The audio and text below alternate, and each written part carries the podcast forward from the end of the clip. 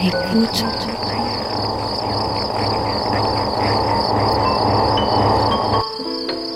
Ouvrir ses oreilles. Des bruits, du son, L'art de l'écoute. l'art de l'écoute. Tendez l'oreille. Bienvenue. Bienvenue. Bienvenue. Nous voilà Nous voilà. dans l'art de l'écoute, le créneau dédié Dans aux explorations Aux sonores explorations sonores. Le créneau dédié aux explorations sonores. dans l'univers des sons. Une soirée à l'écoute as a way to des Des sons. sons. De l'entretien au documentaire de création, De l'improvisation collective aux expériences électroacoustiques. on sort les oreilles et on pratique. Et on pratique.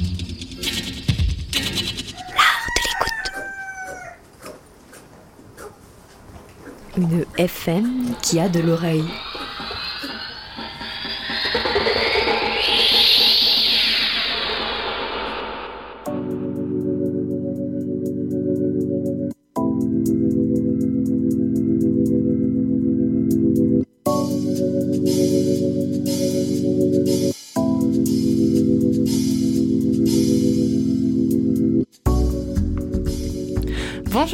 Tous et bienvenue sur Radio Grenouille, la radio préférée des amphibiens selon Mathis Eman. Nous nous présentons, nous sommes étudiants en troisième année de musicologie à l'université d'Aix-Marseille. Je me présente donc Mathis Seyman et je suis en compagnie de Claire Maisonneuve. Claire, salut. Salut, ça va Mathis? Comment ça va? T'as bien mangé ce midi? Ça va super nickel, j'ai mangé des pâtes, c'était excellent. Moi aussi, c'est marrant ça. Donc on est en compagnie de Nina. Nina, comment tu vas? Très bien et toi Claire? Très très bien, merci. On est aussi avec Océane, comment tu vas Océane? Ça va très bien, merci, merci. Et également, nous sommes avec Sophie, la splendide. Notre émission va donc se construire sur trois grands axes et tout d'abord on va parler de l'écologie sonore et plus précisément du silence. Le silence c'est une notion assez compliquée à appréhender mais Nina, Océane et Sophie sont là pour nous aider à y voir un peu plus clair. Nina, donc de quoi tu vas nous parler? Donc du coup, comme tu l'as dit, on va aborder le thème de l'écologie sonore et dans cette première partie, nous allons nous pencher sur la place et l'utilisation du silence dans notre environnement sonore, car c'est vrai que le silence est plutôt subjectif.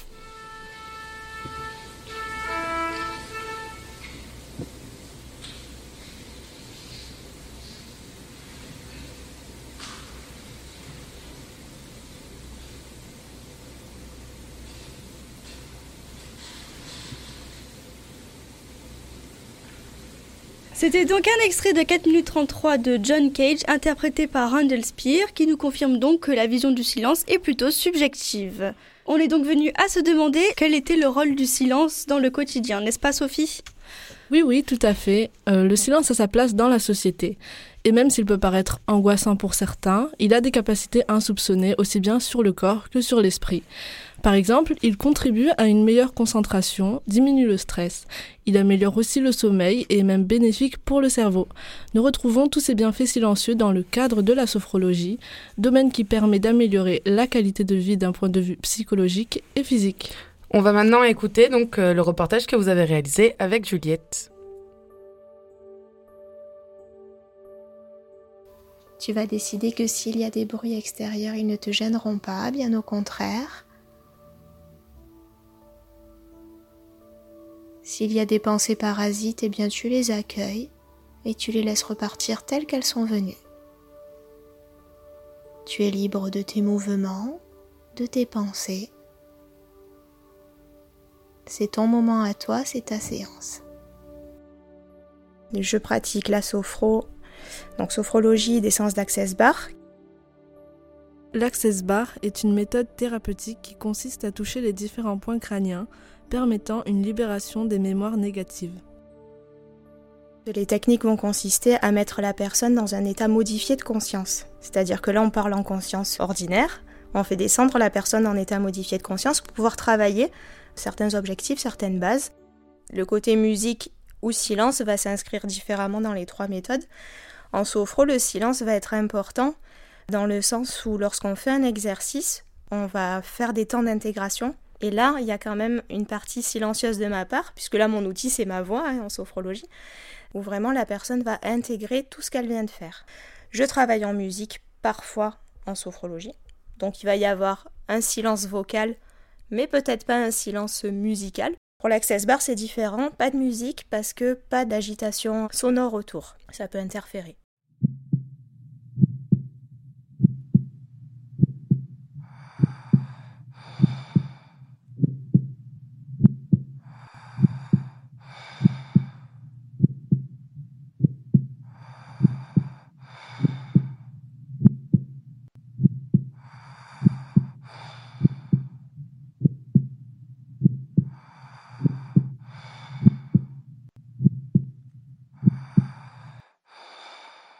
L'apprentissage d'une respiration abdominale, qui est vraiment la respiration du bébé qui dort, avec le ventre qui se gonfle et se dégonfle, contrairement à la respiration de stress, qui est la respiration haute. Et là aussi, les exercices de respiration nécessitent du silence autour, du calme. Une bonne respiration abdominale permet de calmer et d'apaiser.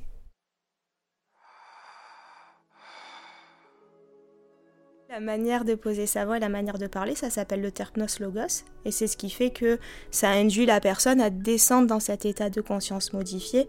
On finit ses phrases, on renchaîne la phrase suivante avec un grand temps de silence entre les phrases selon ce qu'on veut faire passer. Je te propose d'accueillir ces moments tels qu'ils se présentent.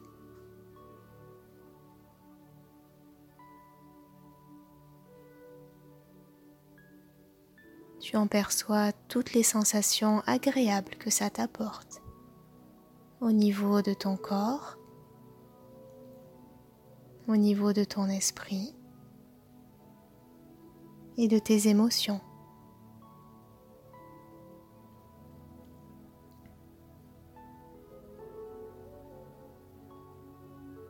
Prends le temps de reconnaître chacune de ces sensations cette grande sérénité qui t'envahit et qui t'apaise. Avant de commencer la séance, on a toujours ce qu'on appelle une petite anamnèse, c'est un entretien. Et il y a plusieurs résistances qui peuvent se mettre en place et le silence est une de ces résistances. Et ce qui est intéressant à ce moment-là, c'est aussi de pouvoir garder ce silence et de ne pas le questionner ou le surquestionner en respectant son silence en fait.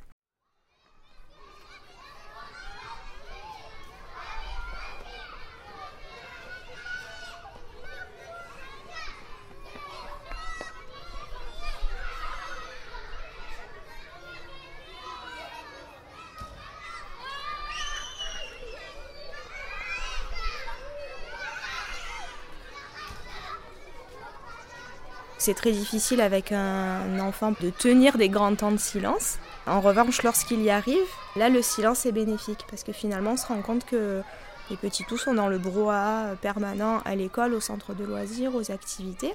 Et lorsqu'on pose le côté silencieux, parfois ils veulent même pas de musique parce qu'il y a ce moment où euh, ils aiment bien s'allonger au sol, qu'il n'y ait pas de bruit, et juste la voix qui leur indique quoi faire. Vous êtes toujours euh, sur Radio Grenouille et vous êtes toujours également sur l'émission des étudiants de troisième année de musicologie à l'Université d'Aix-Marseille. Donc on vient d'écouter le reportage que vous avez fait euh, toutes les trois, également avec Juliette qui n'a pas pu être avec nous euh, ici même. Océane, je te donne la parole pour rebondir dessus. Donc je vais me tourner vers notre invité du jour qui est Sylvain Bretéché et nous aimerions savoir du coup qu'est-ce que vous pensez de ce qu'on vient d'écouter? Bah écoutez, merci pour ce, pour ce reportage qui est une approche intéressante. la sophrologie est une approche, euh, une méthodologie en tout cas de, de, la prise de conscience de soi qui est extrêmement extrêmement intéressante euh, et qui en fait euh, repose à la fois sur la conscience de soi et sur la compréhension de sa place euh, dans le réel et donc dans le sonore. Moi, ce que je retiens de cette intervention euh, de cette professionnelle sophrologue, euh, dont le nom m'échappe, excusez-moi, euh, c'est qu'au final, le silence c'est pas un accès au non-son, c'est plutôt une ouverture vers l'écoute, vers l'écoute de soi et vers l'écoute du son, ce qui est euh, probablement l'essence même de la question du silence dont nous allons sûrement parler par la suite. Exactement, donc là vous parlez d'ouverture euh, vers l'écoute du, du, soi, donc vous, vous êtes musicien, vous êtes professeur au secteur musicologique, euh, musicologie à la fac d'Aix, mais vous êtes également, comme on l'a dit tout à l'heure, intervenant dans euh, le domaine de la surdité. Donc on aurait voulu savoir quel est le rôle du silence dans votre profession, dans vos expériences. Alors oui, donc mon rapport au silence est triple, à la fois d'un point de vue du praticien musicien. Effectivement, je, je, manipule euh, le silence puisque je manipule le son et c'est à partir de à partir de la matière silencieuse que l'on peut produire justement une expérience musicale. Ça, tous les musiciens euh, s'y confrontent. Euh, au final, s'il n'y a pas de silence, il n'y a pas de musique qui émerge. Et effectivement, euh, Vladimir Yankelevitch le disait, la musique naît du silence et retourne au silence. Et c'est peut-être ça l'acte de musique, de faire sonner, résonner plutôt le silence et le réel par l'intermédiaire du musical. D'un point de vue musicologique, effectivement, on peut travailler sur le silence dans plein de plein de d'orientations différentes. Effectivement, on se rapproche bien souvent des travaux de John Cage, qui, par son acte dont on a parlé tout à l'heure, 4 minutes 33, n'a pas mis la musique en silence, mais plutôt fait émerger du silence les possibles euh, du 21e siècle, enfin du 20e puis du 21e siècle, puisqu'il nous montre que c'est dans le silence que l'acte musical se crée. Bon, ma troisième casquette, celui d'intervenant dans le domaine de la surdité, effectivement, euh, a priori, euh, les sourds sont dans le silence euh, puisqu'ils n'ont pas un accès direct au sonore par l'intermédiaire de leur oreille, mais au final, les sourds sont euh, extrêmement bruyants et extrêmement à l'écoute du réel et ne vivent pas dans le silence, ils vivent au contraire dans, une, dans un monde de son, un monde de résonance qui touche le corps au-delà même de l'oreille. Et du coup, on se demandait quel était bah, cette envie de vouloir euh, lier ces deux éléments paradoxaux, la surdité et la musique? Alors, l'envie, euh, elle n'est pas venue de moi, elle est venue euh, des sourds, au final, puisque quand j'ai entrepris ma formation en langue des signes à l'université d'Aix, il y a quelques années maintenant. j'ai donc rencontré des sourds qui, lorsqu'ils ont su que j'étais musicien, m'ont dit super, tu viens faire de la musique avec nous. Euh, j'avoue que sur le moment, j'avais envie de dire non parce que je ne pensais pas ça réellement possible, mais leur sourire m'a fait changer d'avis. Et euh, je me suis dit, effectivement, c'est ça, c'est pour ça que je suis là. Et je me suis rendu compte qu'en fait, les sourds euh, pratiquent la musique, écoutent la musique, vivent l'expérience musicale d'une certaine manière. Et du coup, il y a une réelle connexion euh, entre surdité et musique, qui du coup nous permettent de dépasser ce paradoxe. Et euh, peut-être l'image la plus intéressante qu'ils nous euh, transmettent, les sourds, quand ils font de la musique, c'est la confirmation de ce que John Cage nous disait, le silence n'existe pas. Puisque toute leur pratique musicale dépasse ce cadre de l'oreille pour rentrer dans une pratique du son incarné, visuel et profondément corporel. Et du coup, grâce à cette expérience, vous avez pu vous approprier cette langue des signes comment? Alors la langue des signes, je l'ai appris euh, comme, euh, bah, comme on apprend une langue avec un praticien euh, dont c'est la langue naturelle et maternelle. Et donc j'ai appris avec un sourd à, à, parler la langue des signes. Donc effectivement, dans le silence, d'une certaine manière, puisque c'est la transmission repose exclusivement sur le visuel, mais c'est un silence de la parole et non pas un silence de la matière sonore. Le monde vibre, la langue des signes utilise des sons, des onomatopées, la bouche produit euh, des éléments qui ne sont pas euh, qui ne sont pas comment dire qui appartiennent pas à la parole, mais qui sont des éléments qui appartiennent à, la communication gestuelle. Donc euh, c'était compliqué à apprendre parce que justement notre cerveau dans l'acte de communication il recherche le sonore et là c'est les yeux qui écoutent euh, c'est les mains qui parlent et euh, au final notre cerveau est fatigué. Donc euh, c'est difficile. L'apprentissage est, long et, compliqué. Donc c'est, on, peut le dire clairement, c'est quand même assez dur quand, quand, on entend de rester dans cette forme de silence avec des personnes malentendantes. Mais est-ce que vous savez, même en discutant du coup avec la langue des signes, comment est-ce que, est-ce que le silence comment il est vécu par les sourds et les malentendants? Est-ce que, est que vous avez une idée? Est-ce qu'on vous, vous ah eu un échange? Ah oui, oui, j'ai eu un échange. j'ai beaucoup d'échanges autour de ça, puisque au final, les sourds nous disent mais euh, le silence n'existe pas. En fait, le silence des sourds, euh, c'est euh, l'obscurité totale parce qu'il y a un changement de paradigme complet euh, quand on vit le réel, qu'on soit sourd ou qu'on soit entendant, on vit pas le réel de la même manière, mais le réel reste le même. Donc les sourds ne sont pas plongés dans le silence, dans notre silence d'entendant, puisqu'ils sentent vibrer la table, euh, ils sentent euh, vibrer un instrument de musique, ils entendent par l'intermédiaire de leur estomac quand un bus passe à côté d'eux. Ah bah, tout à fait, Donc du coup, il y a réellement un rapport au sonore qui est, qui est présent. Mais au-delà de ça, pour eux, le silence existe effectivement dans l'obscurité. Mais euh, l'obscurité, elle est, elle est complexe à obtenir autant que, autant que l'absence totale de son. C'est plus facile d'être dans le noir complet, même si au bout d'un moment nos yeux projetteront une réalité, projetteront des images, que d'être dans le silence total. J'aimerais mener une petite expérience dans pas très longtemps, qui n'est pas très, très méchante, mais une petite expérience d'amener des sourds dans d'amener des sourds dans, le laboratoire dans lequel je travaille, le laboratoire Prisme, euh, Aix-Marseille Université, CNRS, euh, au sein duquel on a la chance d'avoir une chambre anéchoïque. Et j'aimerais bien voir si justement euh, un sourd dans une chambre anéchoïque, anéchoïque pardon, qui est une chambre, une salle totalement insonorisée, ben, quelles sont ses réactions? Puisque avec, grâce aux travaux des acousticiens, on sait qu'au bout de deux, deux, minutes à peu près, on commence à entendre des éléments sonores, nous entendant, quand on est dans une chambre où il n'y a aucun son. Mhm. Et bah, justement, quelles seront les perceptions euh, des sourds? Je pense que ça nous apprendrait beaucoup de choses sur euh, cette matérialité justement silencieuse. Bah, c'est une, une, autre découverte. Une, une, une, nouvelle découverte. Une nouvelle découverte qui nous apprendrait des choses sur nous euh, aussi, notre rapport au silence et notre conception du silence. Un grand merci à Sylvain Bretéché pour ses réponses très très enrichissantes. Ce sujet nous permet d'être plus curieux et attentifs à cette question du silence. C'est vrai que du coup, l'absence du bruit reste subjective en fonction du contexte. Par exemple, le silence qui se trouve dans un wagon de métro n'est pas le silence que l'on peut retrouver dans une église.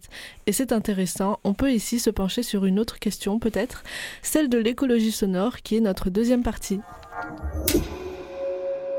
Merci, merci à vous toutes.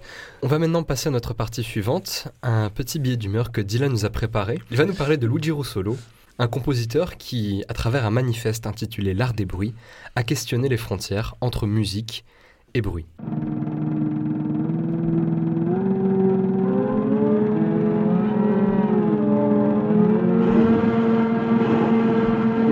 En 1913, le compositeur et peintre futuriste italien Luigi Russolo écrit un manifeste intitulé L'art des bruits.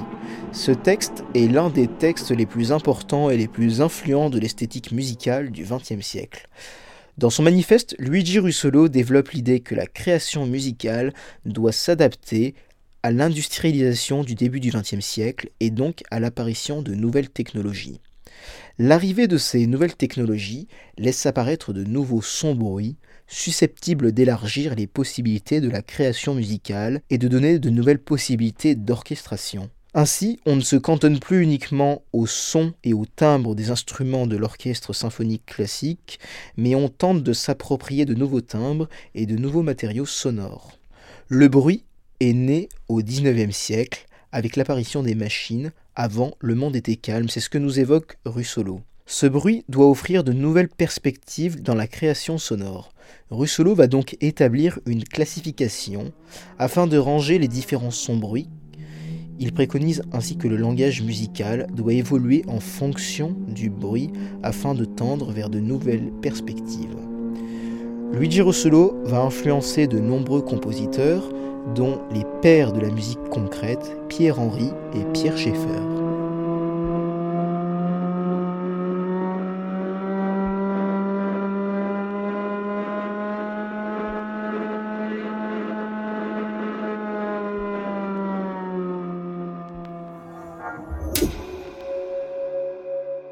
Merci Dylan donc pour ce petit exposé. Revenons maintenant à des objets d'étude plus bruts, le bruit, la pollution sonore et ses effets sur les individus. Chérine, Camille, Zoé, c'est à vous. Le bruit, le silence, comment tout cela nous affecte? La pollution sonore affecte la santé des personnes sur le plan psychologique et émotionnel. Elle provoque aussi une perturbation temporaire de l'équilibre naturel. La conférence TED de Julian Treasure nous permet de comprendre les trois manières dont le son nous impacte. Donc nous allons discuter de tout ça avec Zoé. Zoé, peux-tu nous expliquer la première manière dont le son nous impacte? Oui, alors la première manière, elle est physiologique. Là, par exemple, je viens de vous provoquer une augmentation du taux de cortisol, qui est l'hormone de la fuite et du combat. Et je vous ai aussi provoqué une augmentation de la respiration, de votre rythme cardiaque et de vos ondes cérébrales. Donc l'effet est très rapide. Exactement. Certains sons, en revanche, comme les vagues, produisent un effet inverse, c'est-à-dire un effet beaucoup plus apaisant, beaucoup plus relaxant et donc forcément agréable. Tout simplement car la fréquence des vagues est de 12 cycles par minute et ça correspond à la fréquence d'un être humain qui dort. Et est-ce que ça peut être lié au fait que la vague représente pour nous les vacances, la relaxation? Oui, bien sûr. La vague est aussi généralement associée dans notre esprit à un moment de relaxation intense. Et cette association plus cette fréquence particulièrement adaptée, si on peut dire, c'est le combo parfait. D'où son utilisation intense en thérapie, je présume. Oui, bien sûr. Peux-tu nous parler de la deuxième manière qu'il évoque dans sa conférence, c'est-à-dire la manière émotionnelle? Oui, la musique est par définition la forme sonore la plus puissante que nous connaissons et qui affecte l'émotionnel. Par exemple, la valse triste de Sibelius peut nous provoquer de la mélancolie, par exemple, ou une sensation de douceur. Écoutons alors un extrait de cette valse triste sous la baguette de Karajan.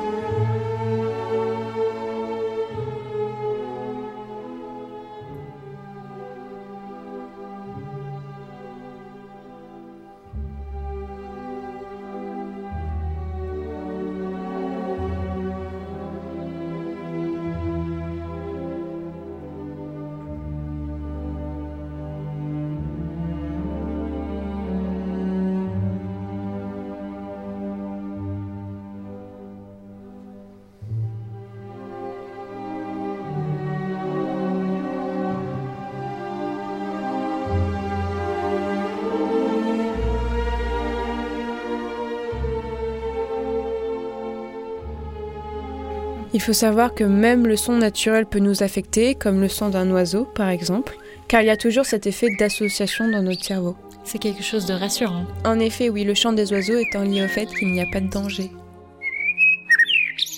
Est-ce que ça viendrait pas de nos ancêtres? Oui, bien sûr, on entendait les oiseaux, etc. C'était quelque chose de normal, de rassurant.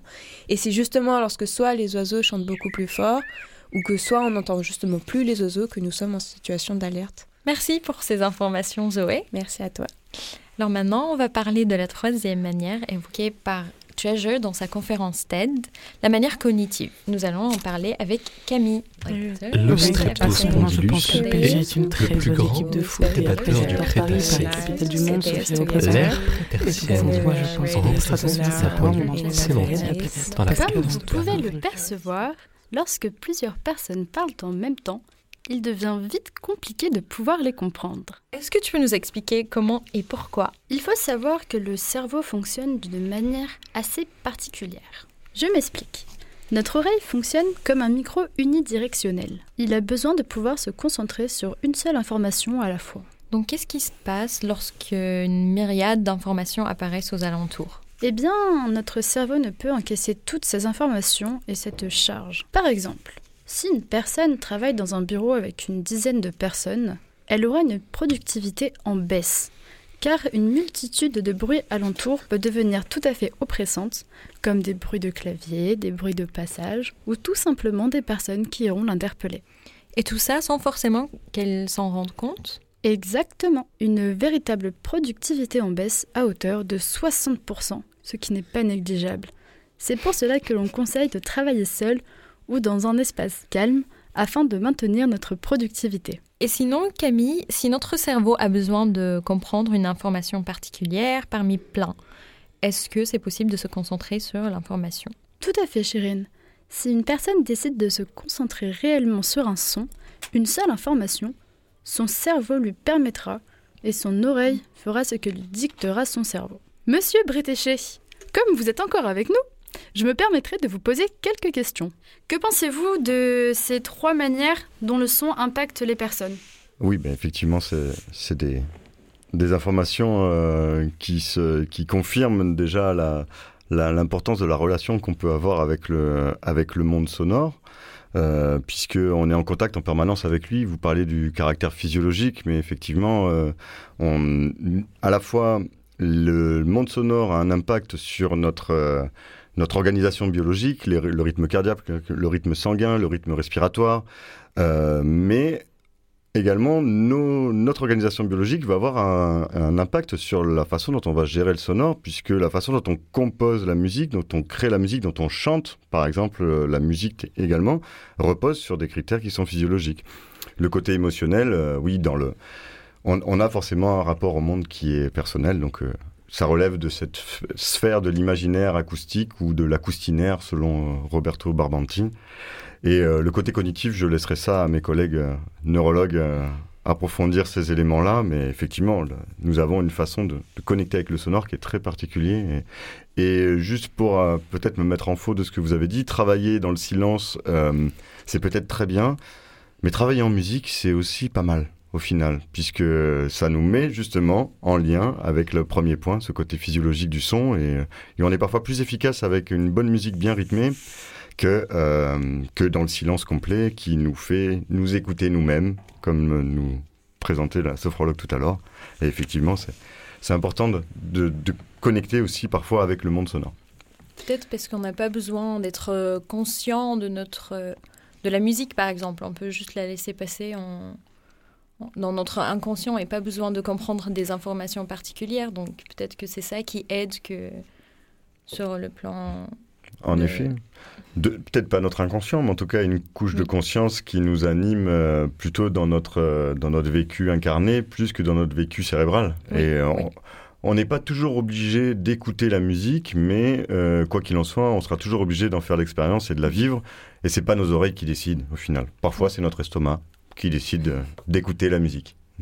Monsieur Bretéché, pensez-vous qu'il y a d'autres manières dont le son affecte des individus? Ah oui, je pense que je pense qu'il y a au moins deux autres aspects importants du son et, euh, et vous parliez de pollution sonore. Euh, qui est quand même un mot un peu fort, euh, même si je pense qu'il a tout à fait sa place pour parler de ces sujets-là. à mon sens, il y a une pollution culturelle et une pollution sociale dans le, dans le son. moi, je parle de la musique principalement. Hein, euh, pas des sons du quotidien euh, qui sont des, des, voilà, des c'est culturel également, c'est industriel, c'est urbain, mais il y a une pollution sociale qui euh, qui actuellement repose sur, sur les innovations technologiques, à mon sens, sur ces petites enceintes qu'on trimballe avec nous en permanence et qui imposent la musique là où elle n'a pas lieu d'être, parfois, dans des endroits où les gens ne veulent pas la vivre. Et donc du coup, c'est là où on peut parler aussi d'une d'une pollution qui pourrait être culturelle, puisque euh, c'est une façon de faire qui est tout à fait nouvelle, euh, qui, qui désengage la musique de, sa, ben, de son, son intention première, qui est à dire de, de créer un espace matériel, un espace sensible dans lequel les individus euh, s'insèrent. Maintenant, ben, il y a de la musique partout. Il y a de la musique partout, dans tous les sacs à dos, à toutes les sorties de lycée. On a un affrontement entre, euh, entre, entre sacs à dos sonores au final. Ce qui veut dire que plus personne n'écoute. Euh, et la musique est devenue un, objet polluant, euh, malheureusement, puisqu'elle est en permanence partout, tout le temps, dans les enceintes, dans les téléphones portables. Donc voilà, donc je pense qu'il y a quelque chose qui relève aussi de ça, qui, qui est culturel, la façon de consommer la musique. Et même maintenant, on est presque consommé par la musique qui s'impose à nous euh, alors qu'on alors qu'on ne le décide pas. Et même d'ailleurs, ça devient inconscient. Les gens le font immédiatement sans même réfléchir et ils savent même pas ce qui passe sur leur euh, sur leur enceinte quoi. Eh bien, merci Monsieur Bretéché d'avoir participé et euh, d'avoir répondu à nos questions. Et je vous remercie pour votre invitation. Après les effets du bruit sur les individus, les effets de la musique sur les individus, ou plutôt les musacs très rapidement, car oui, aujourd'hui, Hugo. Bonjour Hugo. Bonjour. tu vas nous parler donc euh, des musacs, des bruits fonctionnels et plus précisément de leur utilisation dans la création sonore, c'est ça?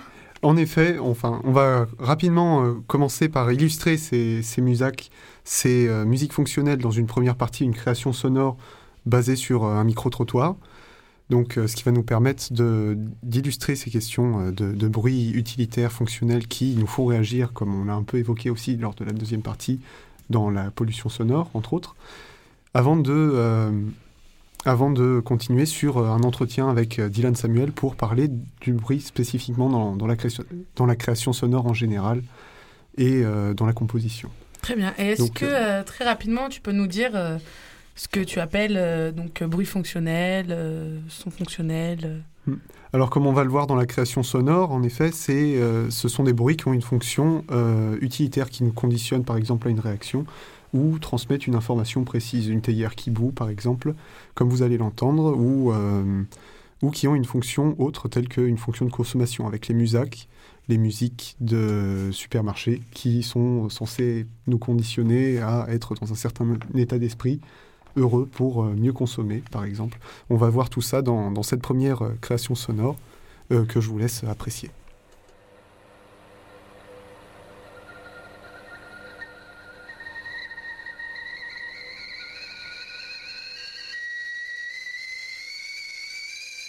Mmh.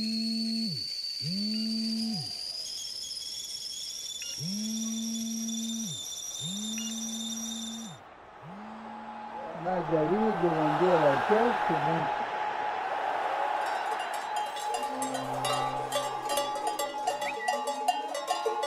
Des jingles de pub ou des bip Non, fonctionnel Fonctionnel. Non. Utilitaire Utilitaire Pas du tout. Dites-moi tout.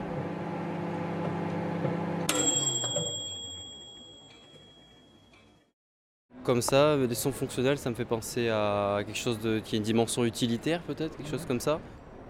Vous entendez par là, euh, je dis n'importe quoi, par exemple des faux bruitages d'oiseaux. Avertissement sonore, des choses comme ça. Nature et découverte. Nature et découverte Ouais. Pourquoi Parce qu'il y a toujours une petite musique en fond, euh, zen.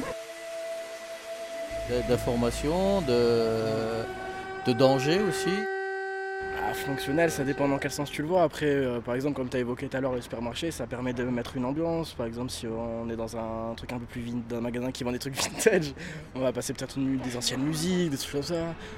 Euh, bah, moi je pense. euh, Enfin, moi j'ai jamais, par exemple, dans les magasins, j'ai jamais entendu de la musique un peu triste. Enfin, je pense que c'est pour remettre dans une, ouais, dans une certaine humeur.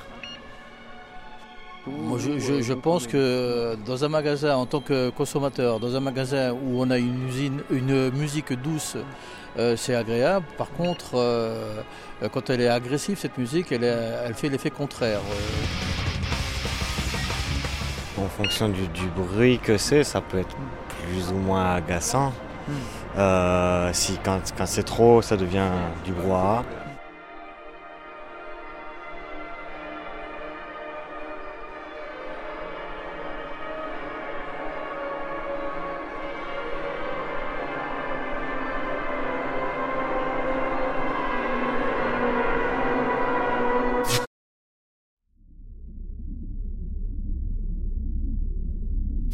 Dans un monde un peu tourmenté, il faudrait du calme.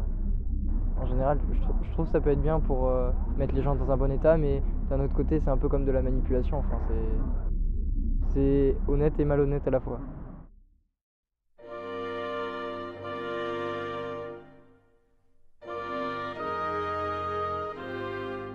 Dans ce monde justement qui manque de créativité, je pense qu'effectivement il y a encore beaucoup de choses à faire.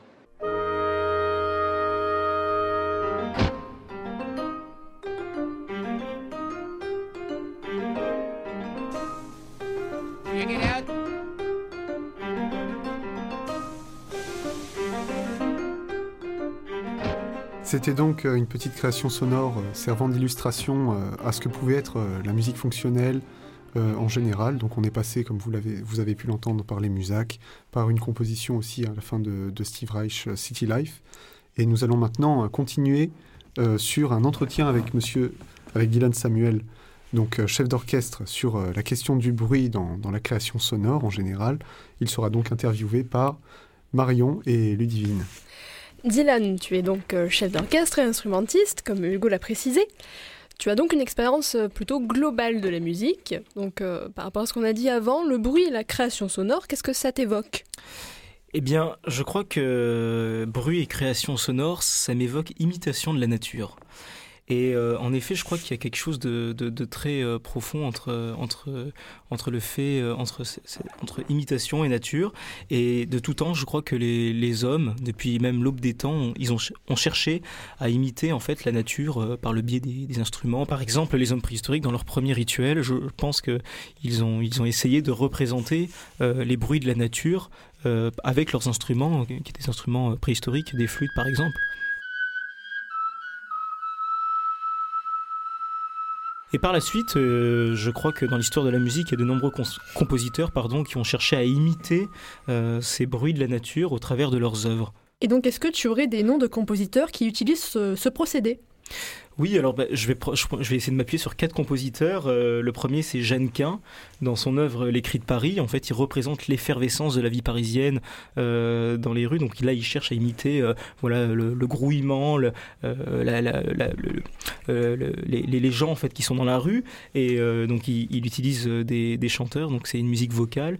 Et euh, pour représenter, euh, pour représenter cette, effervescence.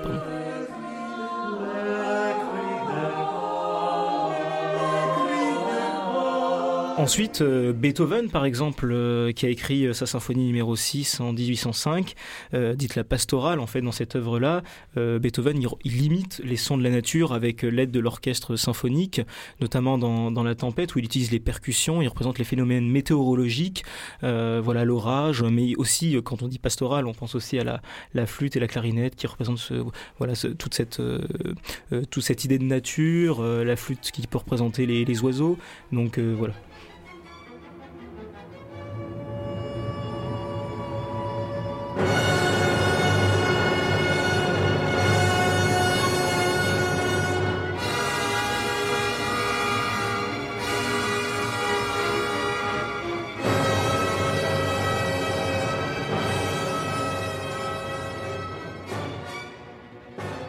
Smetana aussi, dans son œuvre euh, La Moldao, euh, nous, imite le, le ruissellement d'un fleuve en fait qui grossit de plus en plus. Alors il part euh, dans son orchestration, il, il commence avec deux flûtes, donc quelque chose de tout tout petit.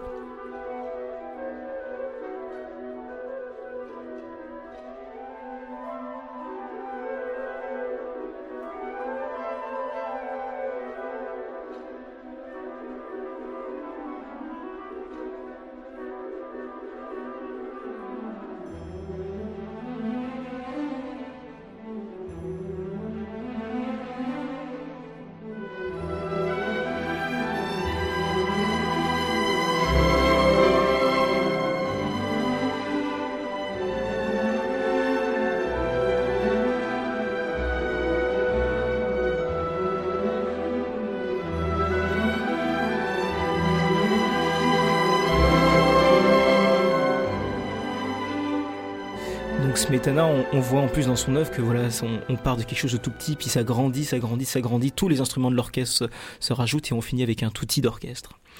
Euh, ensuite, pour, terminer dans, dans les exemples, je pourrais citer Camille Saint-Saëns, compositeur français, organiste, qui lui, dans son œuvre Le Carnaval des animaux, il va imiter les bruits, les bruits des animaux.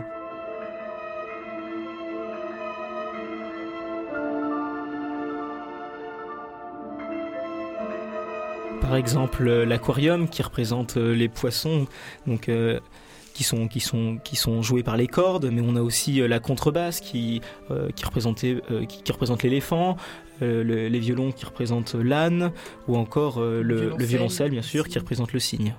Donc, euh, Dylan, tu nous as cité des exemples d'instruments qui imitaient euh, la nature et des bruits. À l'inverse, est-ce qu'il y a des compositeurs qui utilisent des sons vraiment pris, euh, des sons industriels par exemple, enregistrés dans leur création sonore? Oui, bien sûr, je pense euh, par exemple euh, à la musique, à la musique concrète, à tout ce courant-là, avec Pierre Schaeffer et Pierre Henry qui vont enregistrer des sons et l'intégrer euh, dans leur euh, dans leur création sonore. Euh, mais il y a également euh, Varese avec euh, Ionisation qui va utiliser un certain nombre de sirènes dans son œuvre. D'ailleurs, c'est une œuvre qui est, écrite pour percussion. Alors déjà dans le fait d'utiliser des percussions, il y a quelque, chose qui, je crois, se réfère largement au bruit.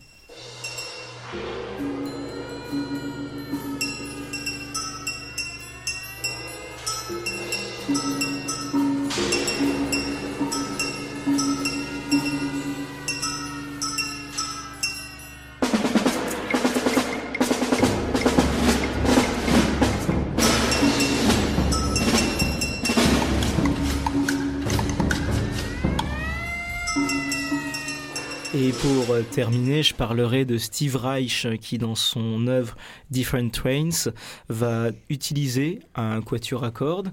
Il va retranscrire en notation en fait des, euh, des, paroles, des, discours, et il va les intégrer. Il va, il va faire jouer son quatuor à cordes les, les discours qu'il aura retranscrits en, partition. Il va intégrer aussi des cris, des sirènes et tout un aspect de musique répétitive.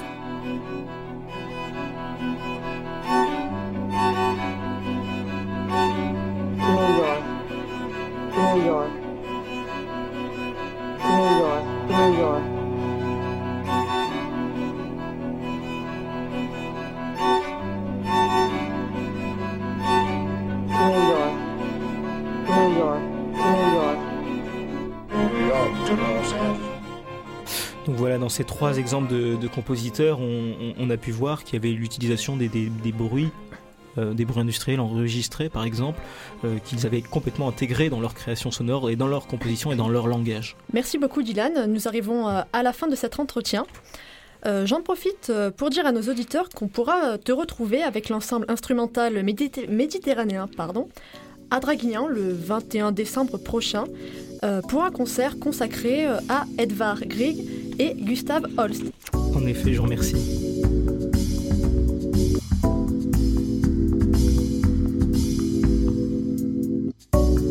Merci Dylan, merci Hugo, Ludivine, Marion. Pour conclure, nous pouvons dire que l'environnement sonore dans lequel nous évoluons, bien que nous ne le percevons pas toujours intelligiblement, n'est pas anodin et au contraire occupe une place importante dans notre perception. Pour faire un lien avec les balades sonores disponibles sur Radio Grenouille, nous finirons sur une citation de John Cage. Quand un bruit vous ennuie, écoutez-le.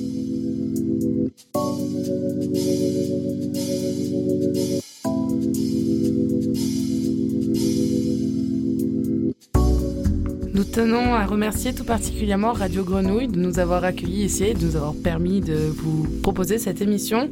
Également Monsieur Pascal Césaro, notre professeur, qui a su user de patience, vraiment beaucoup de patience, et on le remercie. Sylvain Bretéché d'avoir été présent avec nous pendant cette émission, qui est également un de nos professeurs. Et nous tenons aussi à vous remercier, vous, de nous avoir écoutés. Merci beaucoup et passez une excellente fin de journée, soirée, matinée. Au revoir. Au revoir.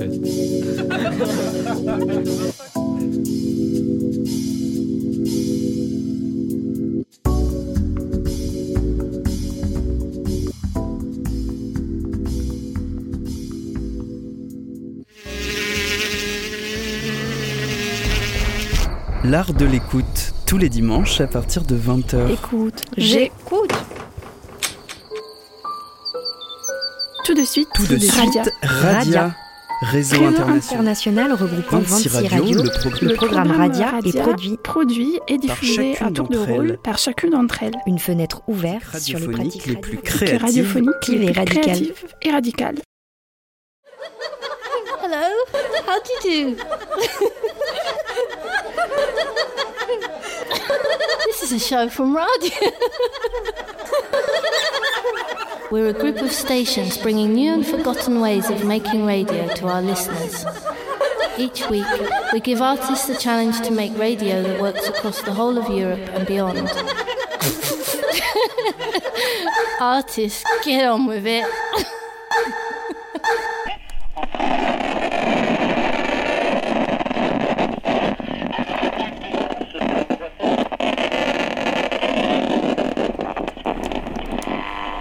L'étude aux études, study in the studies, is a collective working. It is a composition using of quotes extracted from the broadcast Les Études Sonores, the Sound Studies. Program broadcasted on Radio Grenouille and released within Atelier Studio Euphonia, in association with the class of composition in electroacoustic music of the Cité de la Musique of Marseille. This monthly broadcast workshop proposes to the students a radio moment in common, opens to work in progress or finalized. For participants, says that this sound library drawing from several broadcasts by adding it their universe. Sandrine Ozorov, At the Beginning, Magali Herriès, La loi Comrie ou les tribulations d'une grenouille, Ophélie Dorgan, Scène, Jérémy Dessertine, Project Def Ultime. They each produced 6 minutes and 14 seconds. The work being blind made, its own position being known, with as material the extract of Les études sonores broadcast to compose this étude aux études.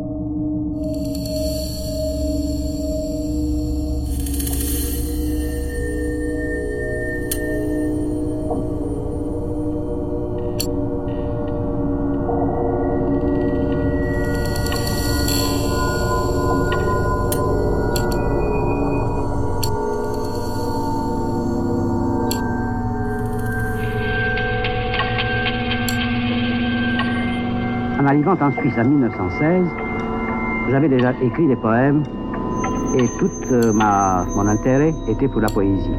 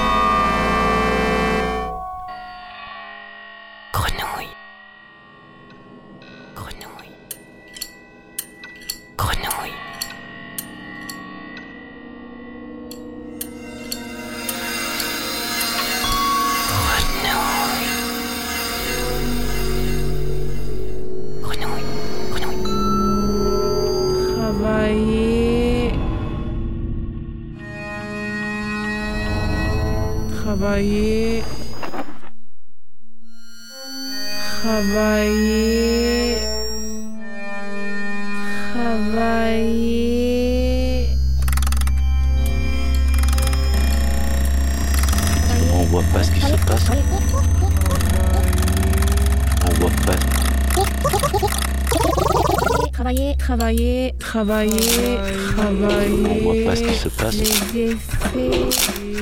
Effectivement. Effectivement. On voit pas. Les Métastase. Métastase. Métastase. Métastase. Métastase. Hypertrophie. Du métastase. Hypertrophie.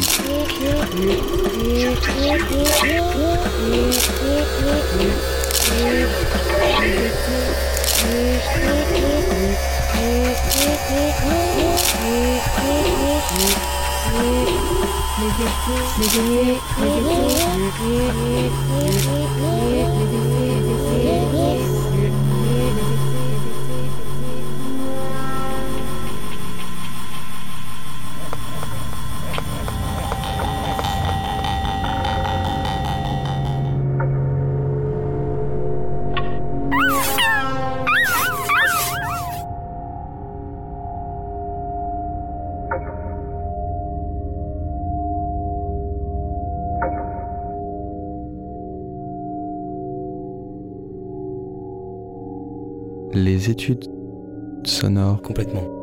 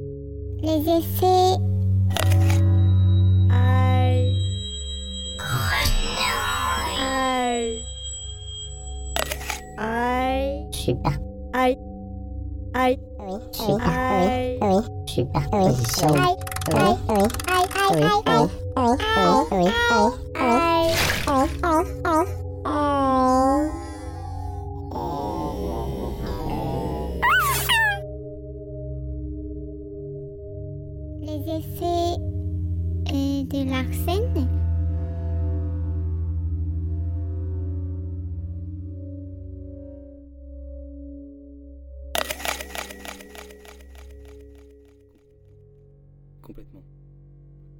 Complètement. Complètement. Complètement. Complètement. Complètement. Complètement. Complètement. Complètement. Complètement. Complètement. Complètement. Complètement.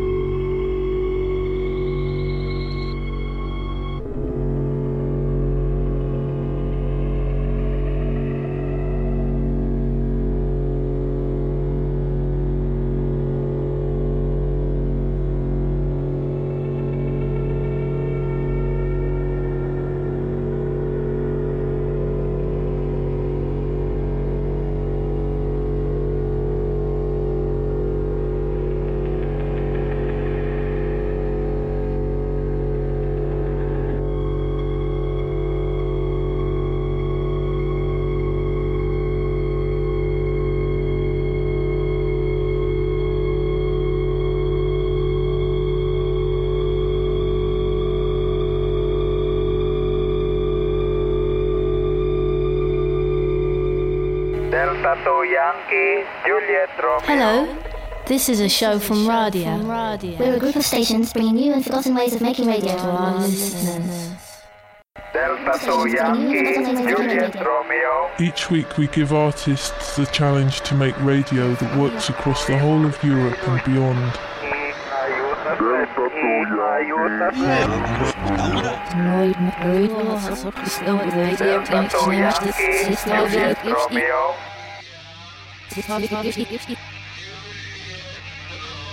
Dans conditions possibles, mais le renforçateur commande par la manette.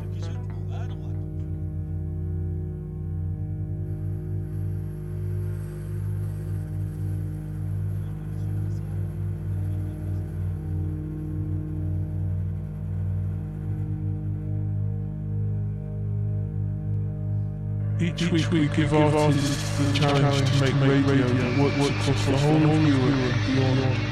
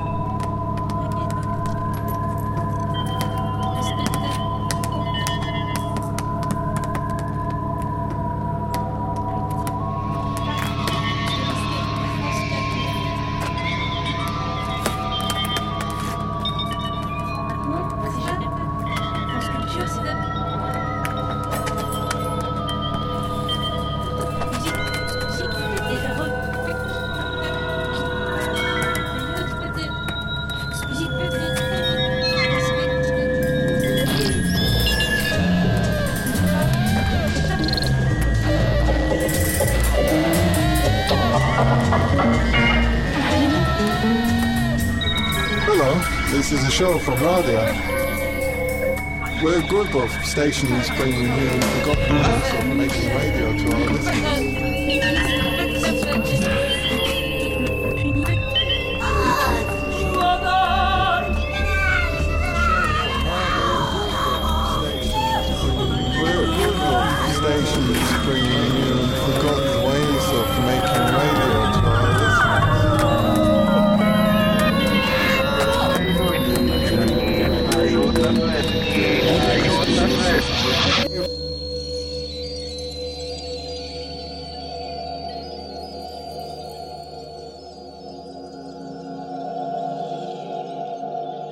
Of transmission.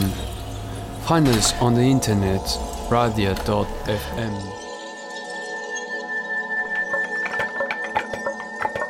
Écoute, écoute, écoute.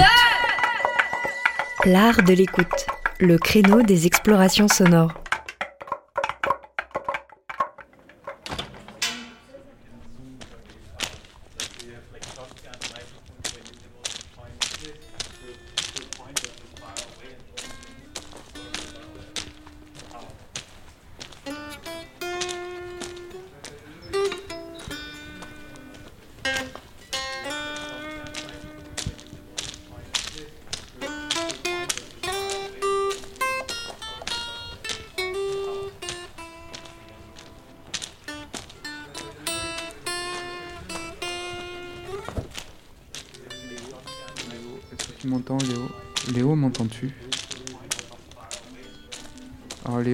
Nous sommes Nous sommes actuellement euh, en haut des escaliers des Beaux-Arts de Lumini.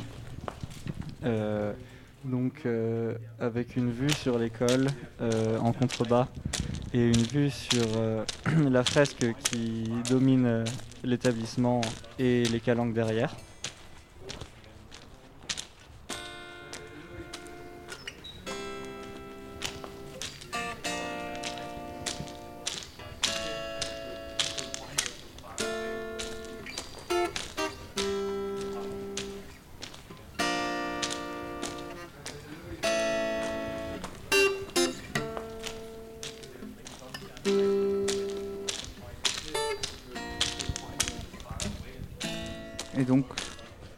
Encore un peu de radio aujourd'hui.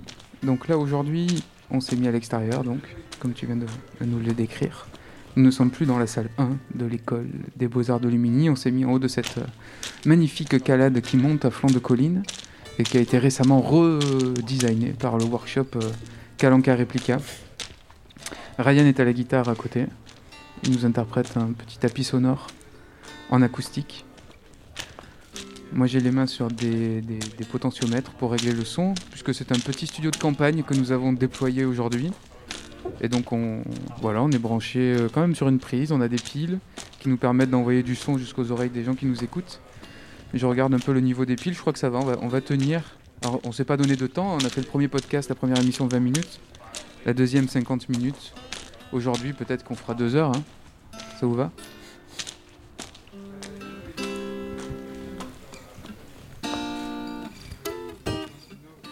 Alors aujourd'hui, on a invité des gens. On a invité, bah, Léo, continue puisque tu as, le micro dans la main. Est-ce que tu peux nous présenter euh, les gens qui sont déjà avec nous autour de cette table, à la magnifique euh, nappe euh, rayée? Tout à fait. Alors, du coup, aujourd'hui, pour nous accompagner, on a deux étudiants qui participent au workshop photo-édition, euh, donc qui réalisent des photos argentiques en deuxième et troisième année, et qui vont nous parler un petit peu de ce qu'ils ont fait durant ces, ces deux semaines de workshop.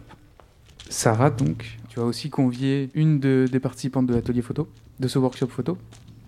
Euh, oui, en effet. Est-ce que tu peux nous présenter qui c'est? Alors oui, euh, alors il y a Mélissa Di Malta devant nous. Présente-toi. Euh, du coup, je participe depuis deux semaines au workshop euh, photo-édition avec l'artiste invitée euh, Marine Pexoto, où du coup, le but c'était dans un premier temps de réaliser une série de photographies argentiques de manière assez rapide, avec euh, une égalité au niveau du matériel euh, pour tous les élèves.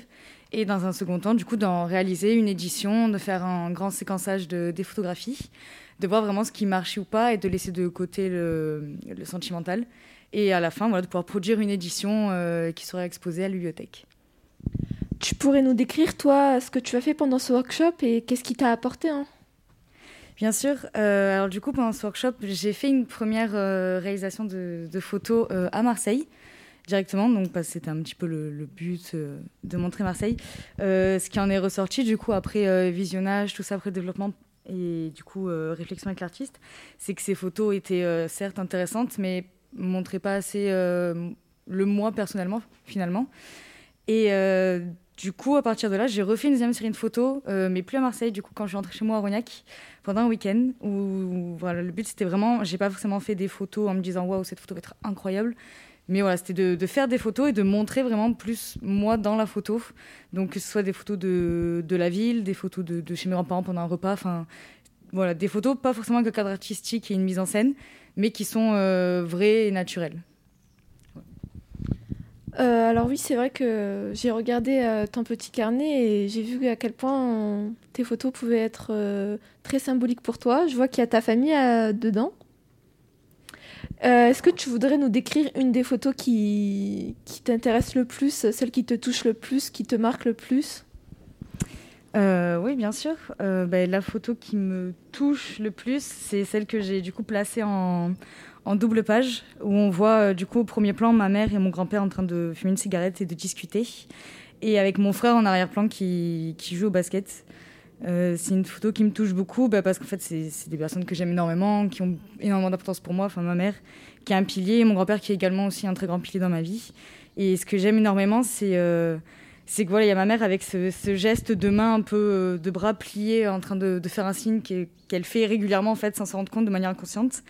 Et mon grand-père avec cette expression qu'il a toujours quand il est en train de, réfléchir et de, de penser à différentes euh, sur la discussion à différents plans de comment ça pourrait se passer, comment aider, euh, toujours dans cette réflexion d'arriver au plus vite, au mieux.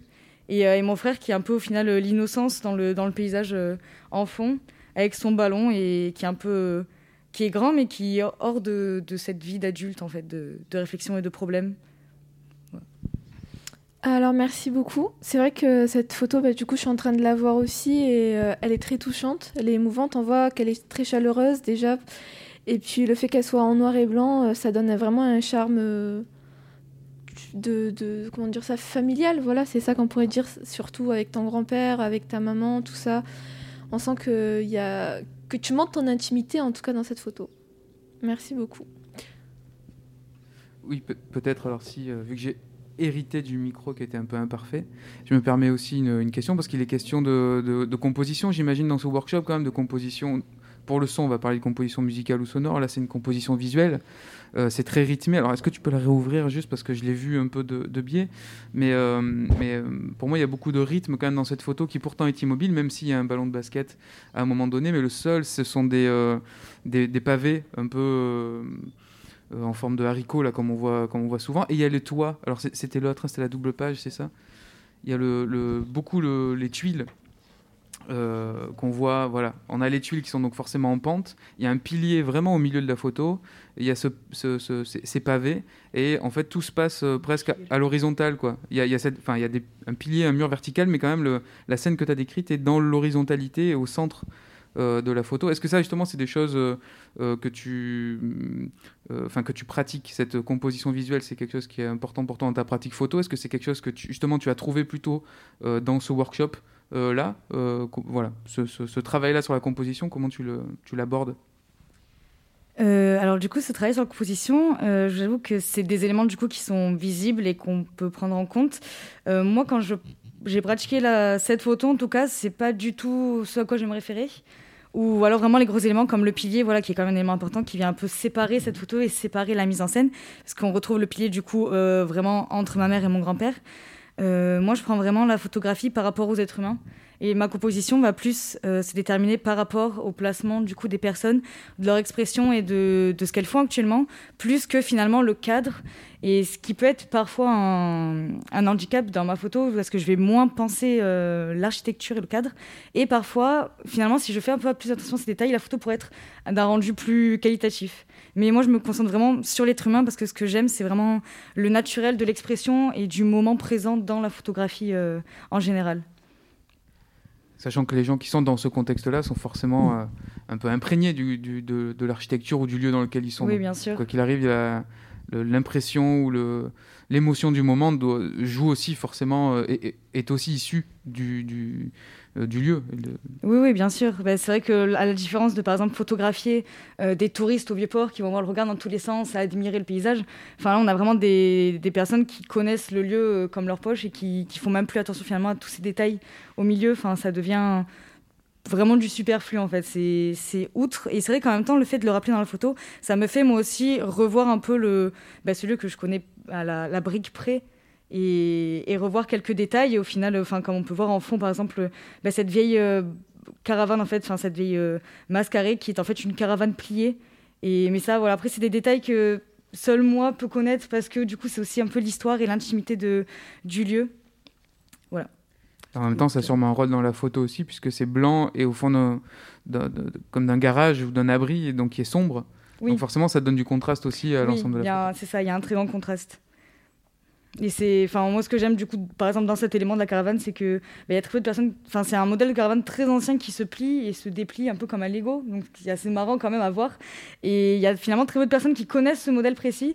Donc quand on le voit comme ça, bah, ça pourrait être finalement une table recouverte d'une bâche ou n'importe quoi d'autre. Et voilà, ça reste bah, du coup un élément et un souvenir, et quelque chose de, sentimental dans la photo qui est caché aux autres et qui pour moi prend tout son sens parce que bah, finalement cette photo c'est un peu ma vie. Merci. C'était très touchant ce que tu nous as dit là. La photo véhicule, euh, véhicule ses émotions. Euh, on est euh, nous-mêmes dans un lieu très architecturé. Et à, ma droite, alors c'est juste au-dessus de nous, il y a une grande fresque. Alors c'est plus qu'une fresque en fait, c'est c'est une sculpture fresque puisque c'est un grand mur sur lequel des carreaux en faïence sont sont, sont collés. Enfin, et au centre, ce sont plutôt des, des- des morceaux sûrement d'argile, de terre cuite. Euh, donc c'est bleu, c'est vert, ça fait des formes de vagues. Euh, je crois que c'est une euh, sculpture fresque assez emblématique dans cette école. Elle est quand même au bout d'une sorte de terrain rempli de sumacs, donc qui n'ont pas de feuilles là, donc ça fait des branches très très droites. Ça fait un petit peu terrain vague cette dernière montée tout en haut des escaliers pour rejoindre cette fresque. Donc elle est quand même entourée de verre et derrière il y a des pins d'Alep. Et c'est donc ce, grand mur découpé en forme, en forme de vague, bleu et, et orange, est assez, est assez impressionnant. Je sais pas si certains d'entre vous ils font attention quand vous venez à l'école. Je sais pas, Sarah, tu, quand tu. La première fois que tu l'as vu, cette. euh, cette euh, Euh, alors non, je l'ai pas tout de suite vu parce que la plupart du temps, c'est un peu haut où est-ce qu'on est, donc du coup, on, y va un peu moins. Mais avec les années, j'ai commencé un petit peu plus à l'observer et c'est notamment l'année dernière que j'ai remarqué qu'elle était là et je m'y suis mis un petit peu devant, je l'ai observé et j'ai fait ah oui, il y a ça. Et non, c'est vrai que c'est vraiment un élément qui se voit pas forcément, surtout d'en bas. Bon, même si on peut voir euh, les, euh, les couleurs de loin, faut savoir qu'elle est là. Mais euh, c'est intéressant de la découvrir en tout cas parce que je pense que dans cette école, il y a toujours des, petits, des petites choses qu'on découvre, mais au fur et à mesure. Oui, là, c'est pas une petite chose, c'est quand même assez. euh, Ouais, c'est- enfin, c'est vrai que vu, vu d'en bas, là, avec euh, la perspective des escaliers, elle paraît euh, petite, mais moi, qui- enfin, je suis allé derrière, donc tout à l'heure, c'est quand même énorme. Enfin, c'est énorme, c'est un vrai mur assez conséquent et ça a dû, euh, ça, ça a dû coûter pas mal de, de travail, n'empêche, pour la, pour la construire. Bon, voilà, petite digression sur l'architecture du lieu, mais on va peut-être passer à une deuxième participante à cet atelier photo. C'est le, le- le thème de ce début d'émission. Euh, Ryan, Léo, vous, aviez con- vous avez convié donc euh, quelqu'un. Je vous laisse présenter, puis discuter un petit peu et, et peut-être tenter une description aussi si tu as amené des, des photos.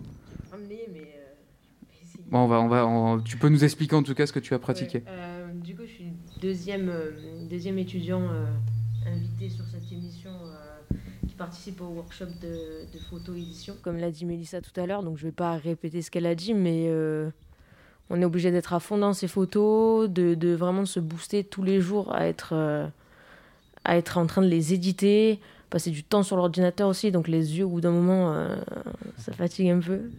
Mais c'est super intéressant parce que ben voilà, ça fait euh, euh, 10 jours de, travail intensif où en fait on voit vraiment la finalité et où on sait qu'on avance parce qu'on passe de, euh, on va dire, euh, 90 photos à une vingtaine ou un peu plus. Et après, voilà, c'est le, tout le travail, c'est de créer sa série. Moi, pour ma part, j'ai deux séries et un diptyque qui sont dans mon ouvrage. Et en fait, euh, j'ai pas séparé, j'ai pas fait trois ouvrages ou deux ouvrages. J'en ai fait qu'un seul. Donc mon travail, c'était de bah, jouer justement sur euh, les respirations euh, entre les photos et comment je les agence pour en fait, euh, bah, voilà, euh, qu'on puisse comprendre qu'il y a, plusieurs temps euh, dans cette édition et que tout n'est pas regroupé. Et donc l'idée, c'est que bah, voilà, les deux séries se distinguent. Et ce qui est difficile aussi, c'est que moi, en tout cas, quand j'ai fait mes photos, je les ai pensées en même temps et sur une durée très très courte qui, qui va être de 4 heures même pas. Donc c'est vrai qu'on peut avoir du mal à dissocier euh, voilà, les photos, on se dit bah, c'est toute la même série ou euh, ça, ça va avec ça parce que je suis dans tel lieu et tout, alors qu'en fait pas du tout, c'est tout un travail d'agencement pour raconter une histoire, pour euh, valoriser une atmosphère et, créer quelque chose d'intéressant et de pertinent quoi, au final. Ouais, ce que je voulais te demander aussi, c'est que du coup, toi, à part la photographie, tu fais partie d'un groupe de musique qui s'appelle Glitch. Euh, donc j'avais vu tes photos, j'avais vu que donc tu as pris, euh, je pense que c'était une répète. Et, euh, du coup, ben, je voulais savoir ben, quel était donc le rapport au son que tu avais, du coup, vu que tu es dans un groupe et tout. Est-ce que ces photos, justement, en rapport au son, au rythme et tout, voilà. Qu'est-ce que c'est ces photos quoi? Ben, alors en fait, euh, ouais, je pense que en tout cas dans cette euh, série-là, euh, mon groupe il m'a beaucoup beaucoup influencé parce qu'en fait je suis arrivée avec euh, ce médium-là de photo ar- argentique qui, comment dire, c'est très connoté, c'est très prégnant, ça, implique directement une atmosphère qui est le noir et le blanc et qui est la matière même du film négatif, etc. Et, euh, et du coup, c'est vrai qu'avec un groupe de musique, on a toujours cette idée de, euh, ben voilà, il faut une identité visuelle, il faut euh, qu'on communique sur notre identité, sur le style de musique qu'on fait, etc.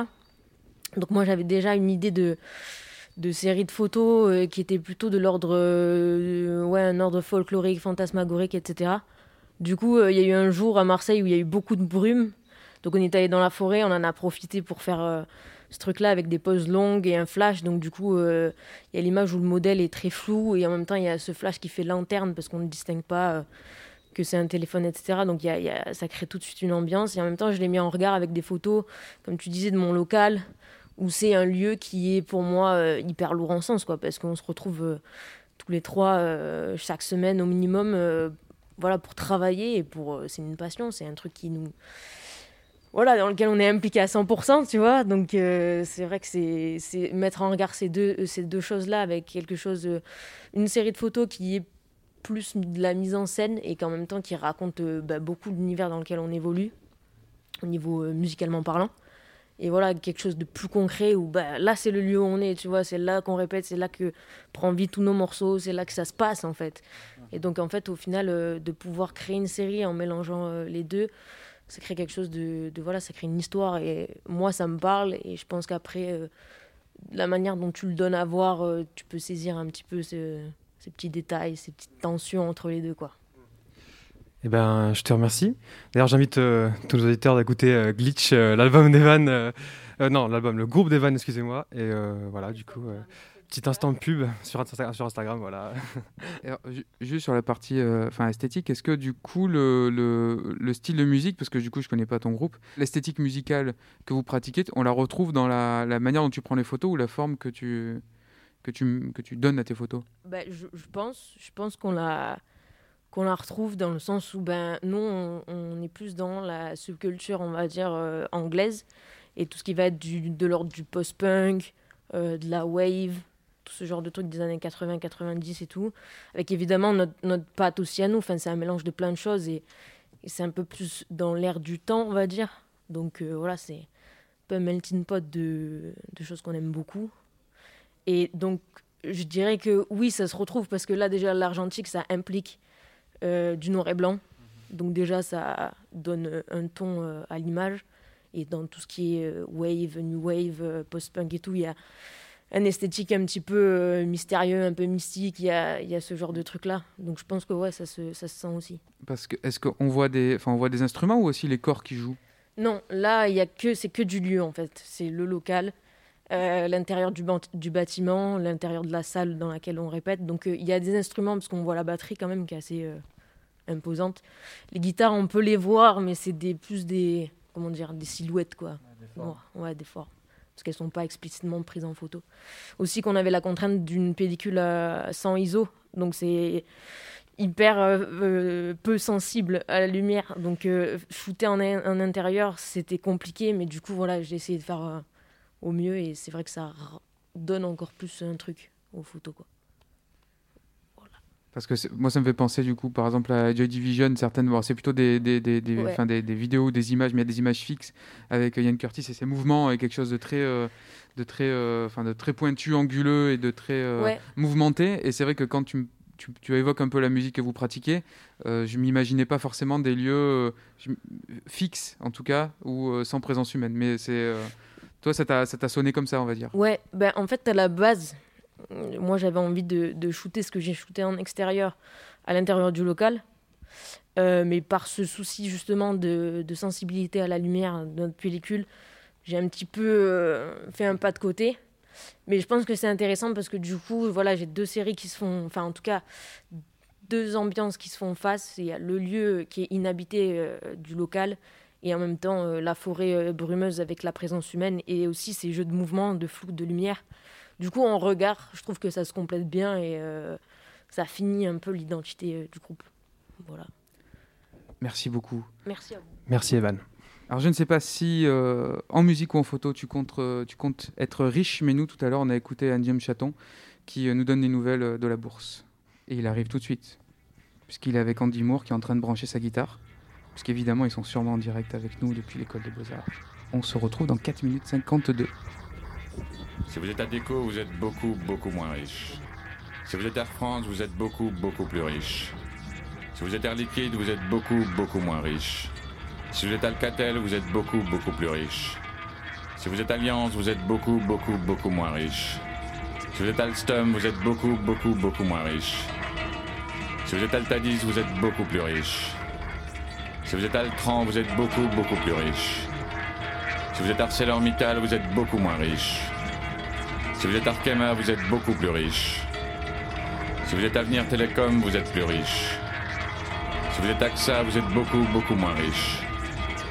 Si vous êtes BIC, vous êtes beaucoup moins riche. Si vous êtes Biomérieux, vous êtes beaucoup, beaucoup, beaucoup moins riche. Si vous êtes BNP Paribas, vous êtes beaucoup, beaucoup, beaucoup plus riche. Si vous êtes Bolloré, vous êtes beaucoup plus riche. Si vous êtes Bonduel, vous êtes plus riche. Si vous êtes Bourbon, vous êtes beaucoup plus riche. Si vous êtes Bouygues, vous êtes beaucoup, beaucoup plus riche. Si vous êtes Beneteau, vous êtes beaucoup moins riche. Si vous êtes Canal+, vous êtes beaucoup, beaucoup moins riche. Si vous êtes Capgemini, vous êtes beaucoup, beaucoup moins riche. Si vous êtes Carrefour, vous êtes beaucoup, beaucoup plus riche. Si vous êtes Christian Dior, vous êtes beaucoup, beaucoup plus riche. Si vous êtes Ciment Français, vous êtes beaucoup, beaucoup, beaucoup plus riche. Si vous êtes Club Méditerranée, vous êtes beaucoup, beaucoup, beaucoup plus riche. Si vous êtes Crédit Agricole, vous êtes beaucoup, beaucoup moins riche. Si vous êtes Dassault Systèmes, vous êtes beaucoup, beaucoup plus riche. Si vous êtes Dexia, vous êtes beaucoup plus riche. Si vous êtes EADS, vous êtes beaucoup plus riche. Si vous êtes Forestia, vous êtes beaucoup moins riche. Si vous êtes Fimalac, vous êtes beaucoup, beaucoup moins riche. Si vous êtes France Télécom, vous êtes beaucoup plus riche. Si vous êtes Gaz de France, vous êtes beaucoup, beaucoup, beaucoup moins riche. Si vous êtes Danone, vous êtes beaucoup, beaucoup plus riche. Si vous êtes Harmony Gold Mining, vous êtes beaucoup, beaucoup plus riche. Si vous êtes Avast, vous êtes moins riche. Si vous êtes Hermès International, vous êtes beaucoup, beaucoup plus riche. Si vous êtes ICAD, vous êtes beaucoup, beaucoup plus riche.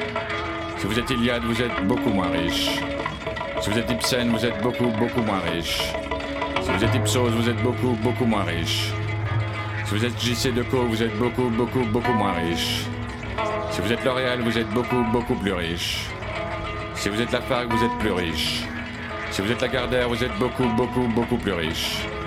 Si vous êtes Legrand, vous êtes beaucoup, beaucoup plus riche. Si vous êtes LVMH, vous êtes beaucoup moins riche.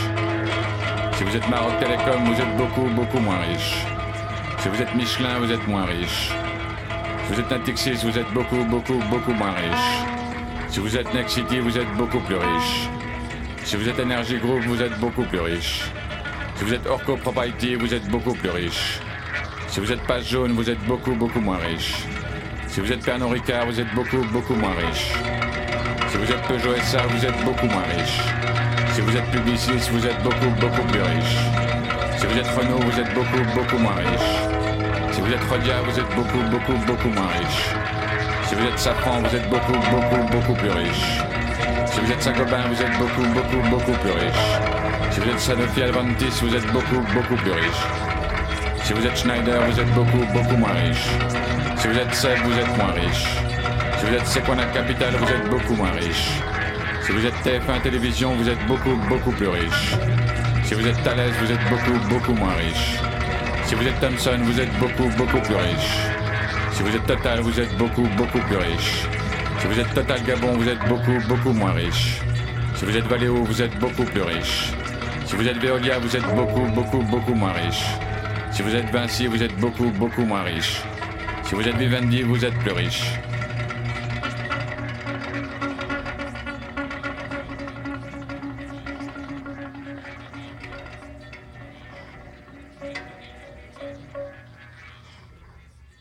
Nous sommes de retour à l'école des beaux-arts de Lumini, puisque c'est l'émission numéro 3 de ce workshop radio. Nous sommes à l'extérieur. Notre petit studio de campagne a été sorti. Euh, nous sommes entre la fresque, une fresque géante en haut de ce grand escalier en calade, au centre de l'école. Nous faisons face à la nouvelle perspective donc créée par le paysagiste Marius Boulestex. Et euh, nous venons d'entendre Anjem Chaton. Anjem Chaton avec euh, Vous êtes riche. C'est tiré de l'album Le Journaliste. Et c'est avec Andy Moore à la guitare. Et on a écouté ça tout à l'heure parce qu'à un moment donné, il m'est venu des papapa. Je sais plus pourquoi je parlais de papapa, mais on faisait peut-être des branchements. Je vous dis attention de pas brancher n'importe comment les câbles, sinon ça va faire des papapa. Et donc on a dit tiens, papapa, je vous ai fait écouter Gerasim Luka avec euh, une pièce qui s'appelle Pas passionnément. Et on est passé vers Bernard Hetzig. C'était Léo, je crois, qui a dit Ah oui, ça me fait penser à Valdouze, Bernard Hetzig. Donc on a un peu parlé de poésie sonore. Et euh, on a écouté ce titre, et donc Léo, ça t'a plu. Euh, Enfin, Ryan aussi. Enfin voilà, c'était peut-être euh, pour stimuler un petit échange sur ce. ou que tu nous expliques ton intérêt pour cette pièce. Euh, ouais, donc euh, alors ça se traduit la pièce, euh, donc vous êtes riche, par une sorte d'interprétation orale du cours de la bourse. On entend donc un James Chaton euh, parler de la montée ou de la baisse du cours de certaines entreprises du CAC 40. euh, et il retranscrit ça dans le langage courant, sans du coup nous parler de chiffres ou de données complexes, mais simplement en précisant si l'entreprise est plus ou moins riche et, et avec le, pour seul ordre d'idée euh, euh, de combien beaucoup ou moins, quoi, et en faisant des répétitions. Euh, sa voix est accompagnée, comme tu l'as dit, par la guitare de Andy Moore du groupe hollandais. Euh, James Hatton, par ailleurs, a déjà travaillé avec Sonic Youth, c'est aussi pour ça que, que je me suis intéressé à lui. Cette guitare donc s'installe progressivement derrière et va jouer des notes qui vont réagir en fait un petit peu à la voix de James Chaton. Ça donne une impression de, de réaction du coup, de perplexité ou d'exclamation et ça crée une sorte de décalage, et un- une espèce d'impression, on ne sait pas trop, de sarcasme ou de cynisme un petit peu par rapport à, à ce qui est dit. En tout cas, moi c'est comme ça que je l'ai ressenti. Euh, et donc par la guitare et un peu par les termes aussi que, que l'artiste utilise, qui se rapportent d'habitude plus aux gens qu'à des grandes entreprises euh, et qui remettent un petit peu en question euh, cette notion d'argent, de valeur et, et de, de brève comme ça euh, énoncée par des journalistes, euh, alors que finalement, le, des fois, le sens de leurs paroles euh, nous échappe un petit peu. Tu l'avais déjà, en, en- peut-être pas cette pièce-là, mais Anniam Chaton, tu avais déjà écouté. Oui, oui. alors j'étais tombé dessus par moi-même, mais en fait, on en a aussi parlé en première année l'année dernière. Donc je sais plus exactement dans le cadre de quel cours. Je crois que c'était histoire de l'art, mais je sais plus exactement et ça avait résonné un petit peu. donc voilà. Et vous avez déjà, alors Ryan, parce que tu, tu, tu, tu as un clavier MIDI qu'on n'a pas amené parce que tu le, tu, tu, tu l'as pas encore en main, c'est récent comme acquisition. Mais est-ce que la- ce, ce genre de pratique, ça pourrait vous intéresser dans de prochains projets? Ben, alors. du coup, euh, oui, du coup, ben, là, euh, avec Léo, justement, on travaille sur un projet vidéo. Euh, bon, pas qu'avec Léo, avec quelques personnes aussi, euh, en art aussi. Et du coup, euh, on s'était dit que euh, ce serait vraiment assez, hum, assez bien d'utiliser justement la musique, euh, la composition sur ordinateur pour, euh, pour créer des ambiances euh, et, euh, bah, accompagner justement la vidéo, que ça fasse partie du, du travail, quoi. Et euh, donc forcément, euh, ça, ça, peut nous servir justement euh, d'avoir sur ces petites références euh, comme, euh, voilà, comme Andy Moore. Je pensais plus, alors oui, 10 mots, mais je pensais aussi au travail vraiment de la voix, Mm. de, de ces, euh, de ces sortes de, fin de, fin de répétition, de mise en mots, de mise en, euh, de mise en bouche de certains textes, et aussi de travailler la, euh, enfin le son et donc le mot comme, une, comme, une- comme un matériau, comme euh, un, voilà, qu'on pourrait peut-être l'intégrer à un projet. Mais bon, voilà, justement, c'est un, c'est un, un premier pas. Et un autre artiste que j'aurais pu vous faire euh, peut-être découvrir, c'est Alessandro Bosetti. C'est un artiste euh, bah, franco-italien et qui travaille, enfin, qui, a mis en place une, une machine. Il a une installation avec justement un clavier. Euh, le clavier euh, lui répond. Donc en fait, il y a une performance où il, dit des phrases, il pose des questions et euh, le clavier a une sorte d'intelligence artificielle qui fait que euh, le clavier peut lui répondre. Mais il travaille beaucoup sur, euh, voilà, sur le, multilinguisme, on va dire. Euh, donc euh, ça aurait pu aussi recouper quelques interrogations ou quelques euh, échanges qu'on avait eus sur les, sur les langues au début de ce, de ce workshop. Euh, bon, je vous enverrai les références d'Alessandro Bosetti. Je veux bien. On passe à eu deux autres invités que nous, qui nous ont rejoints après le workshop photo. Alors je dis photo, mais tout à l'heure on a entendu quand même le, l'intitulé exact. Là, euh, on passe au workshop dessin et je vous laisserai nous dire aussi l'intitulé euh, exact. Et euh, bah, Ryan, euh, Léo et Sarah, je vous laisse converser avec, euh, avec vos camarades de ce workshop? Euh, je commence, tu commences. Euh, Ok. Alors, euh, ben, donc du coup, euh, je te laisse te présenter. euh, du coup, bah, tu peux parler au micro. Euh, bah, bonjour, je m'appelle Louis Gassignol. Euh, je suis en deuxième année et du coup, euh, avec euh, la personne qui m'accompagne, on fait partie euh, du workshop Portrait sans limite avec Karine Rougier. D'accord. Euh, Est-ce que tu peux me parler un peu du workshop? Euh, Qu'est-ce que vous faites euh, dans ce workshop? C'est quoi le, le principe? Euh, alors le workshop, il est composé de deux parties. Il y a la matinée, du coup, où on va faire euh, du yoga, mais de son nom complet, c'est du shivaïsme tantrique de la région du Cachemire. Et ensuite, euh, après la pause déjeuner, l'après-midi, on fait des, des- des- des dessins des uns des autres. D'accord. Donc vous dessinez des portraits euh, l'un de, enfin les uns les autres, quoi. C'est ça? C'est ça, on a plusieurs exercices, on se met euh, les uns en face des autres, où d'abord bah, on va se dessiner, ensuite on se dessine sans se regarder, et ensuite il faut aussi qu'on retravaille les dessins qu'on avait déjà fait au préalable. Ok. Et euh, du coup, euh, donc euh, ce workshop, euh, je voulais savoir, euh, est-ce qu'il t'avait apporté euh, des choses euh, dans ta pratique euh, euh, Qu'est-ce que, pourquoi tu l'as choisi Qu'est-ce que ça, pourquoi ça résonne pour toi, pour toi Je sais pas. euh, Est-ce que tu pourrais m'en dire quelques mots?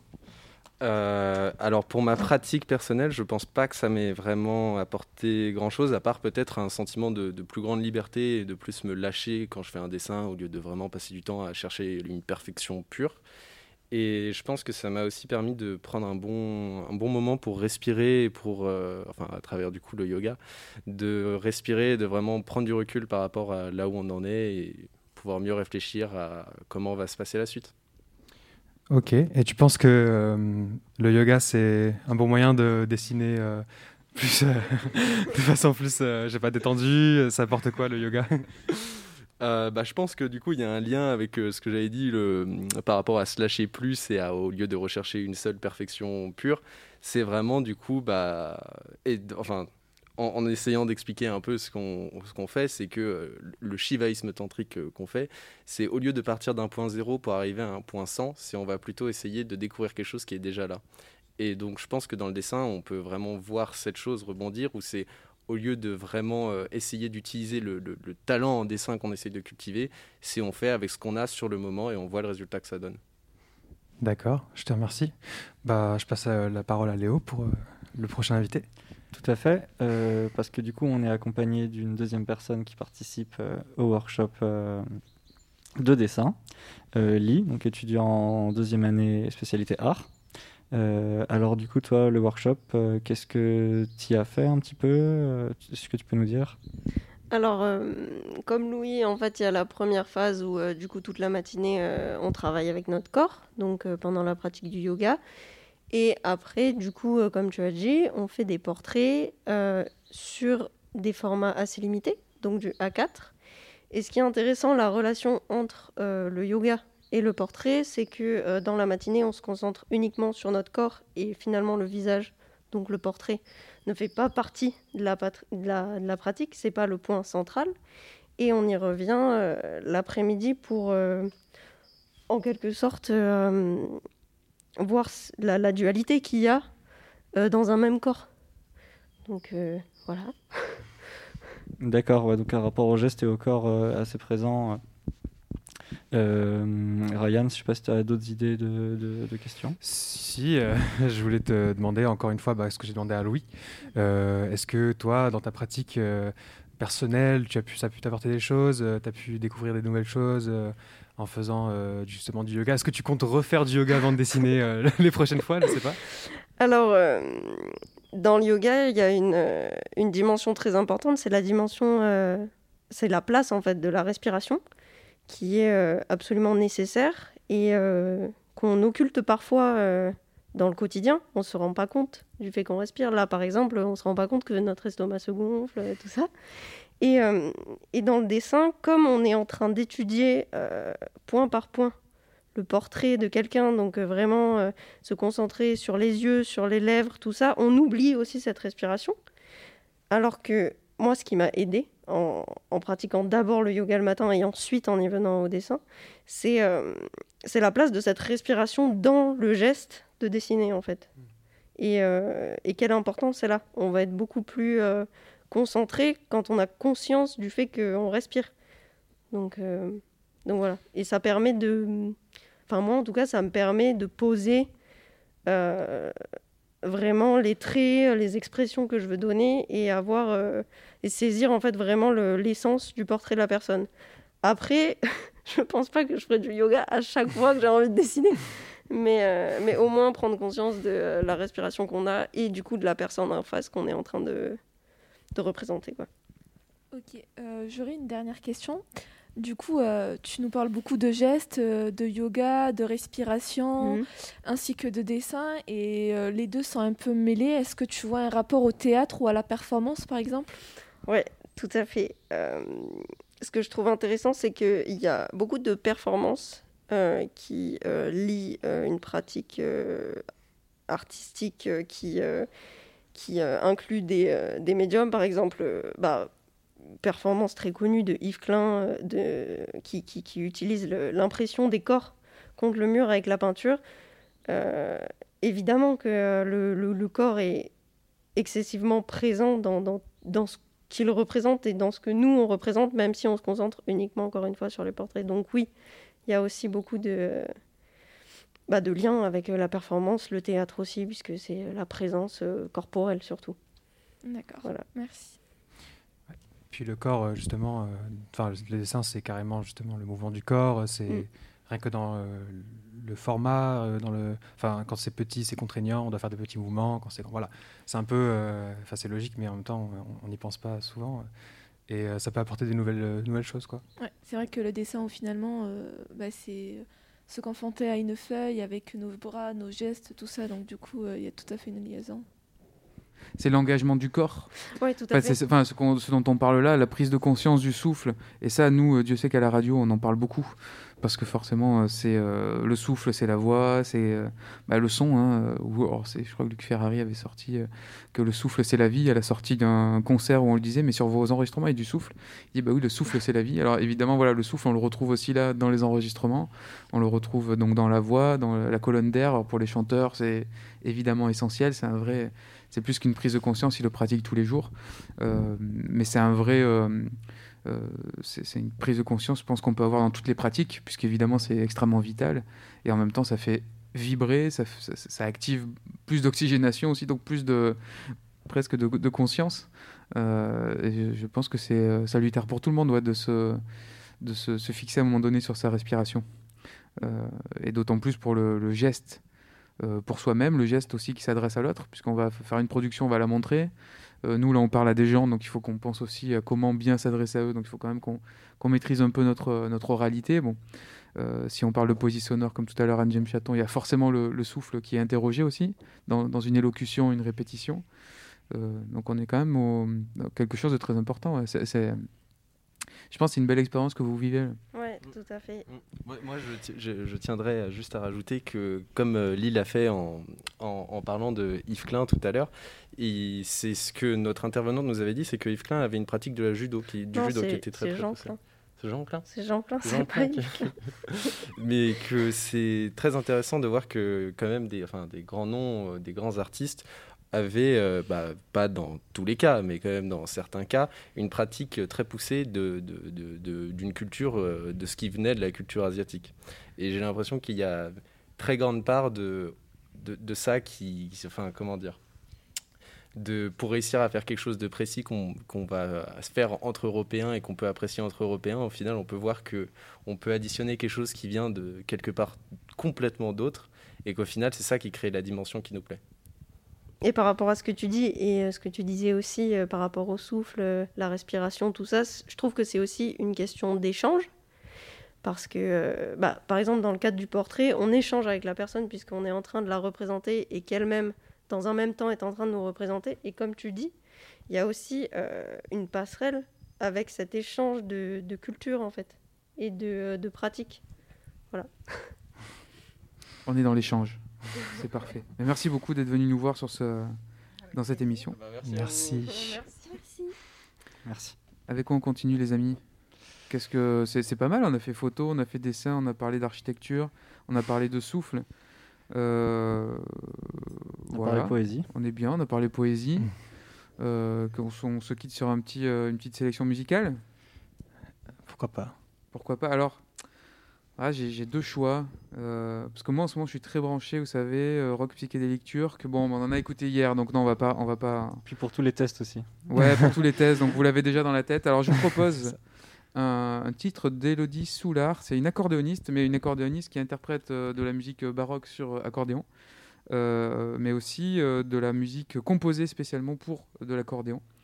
Euh, la musique là, euh, euh, plutôt contemporaine. C'est un titre du compositeur euh, qui s'appelle Semyon- Semyonov.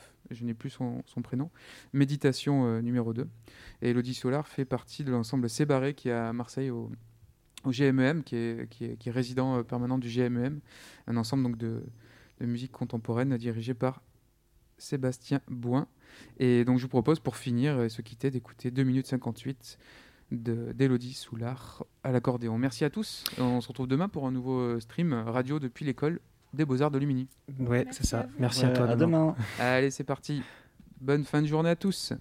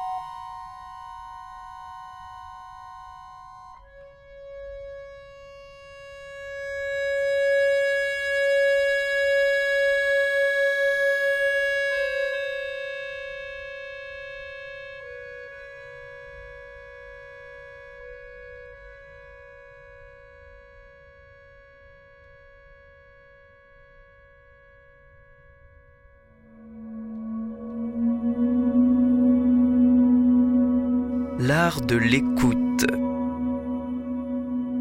Rendez-vous à la croisée des chemins de l'art radiophonique.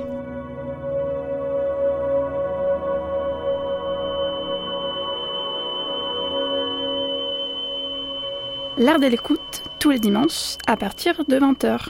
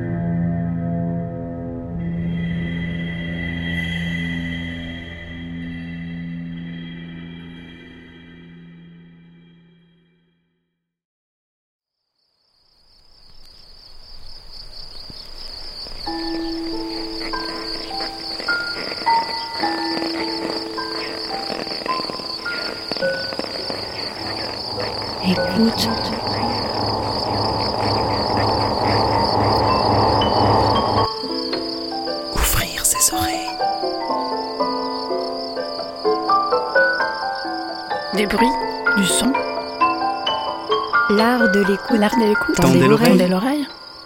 L'art de l'écoute. L'art de l'écoute. Le créneau dédié aux explorations sonores. Exploration sonore. Le créneau dédié aux explorations sonores. Dans l'univers des sons. Une soirée à l'écoute. Des sons. De l'entretien au documentaire de création. De l'improvisation collective aux expériences électroacoustiques. On sort les oreilles et on pratique. Et on pratique.